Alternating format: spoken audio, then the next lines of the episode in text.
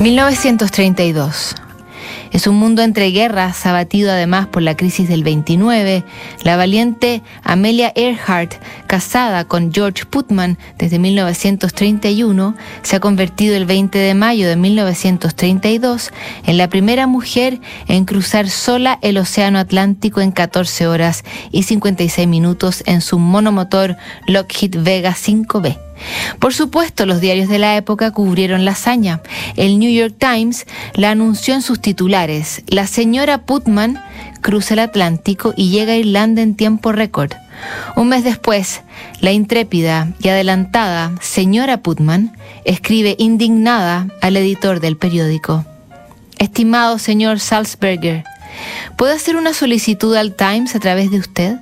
A pesar de la leve expresión de mis deseos y los de mi marido GPP, constantemente me llaman señora Putman cuando el Times me menciona en sus columnas.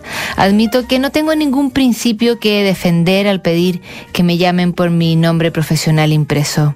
Sin embargo, por muchas razones, es más conveniente para ambos ser simplemente Amelia Earhart. Después de todo, y aquí puede haber un principio, creo que a los aviadores les deberían permitir los mismos privilegios que a los escritores o actrices. Le escribí a la señora Salzberger para agradecerle por enviarme las hermosas orquídeas y aquí está mi agradecimiento para usted. Muchas gracias por recordarme así. Sinceramente, Amelia Earhart. Desde el mismo día en que Salzberger recibió la nota, The New York Times acató su petición. Nunca más se refirió a ella como señora Putman y cuando se perdió el rastro de su nave en 1937, anunció con tristeza que Amelia Earhart había desaparecido sobre el Pacífico.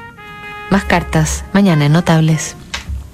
Ustedes ya saben, MBI Inversiones es una empresa de administración de activos y asesoría patrimonial, pero su gran diferencia es que coinvierte en los mismos activos que recomienda. Por eso, en MBI Inversiones no tienen clientes, sino socios en la coinversión.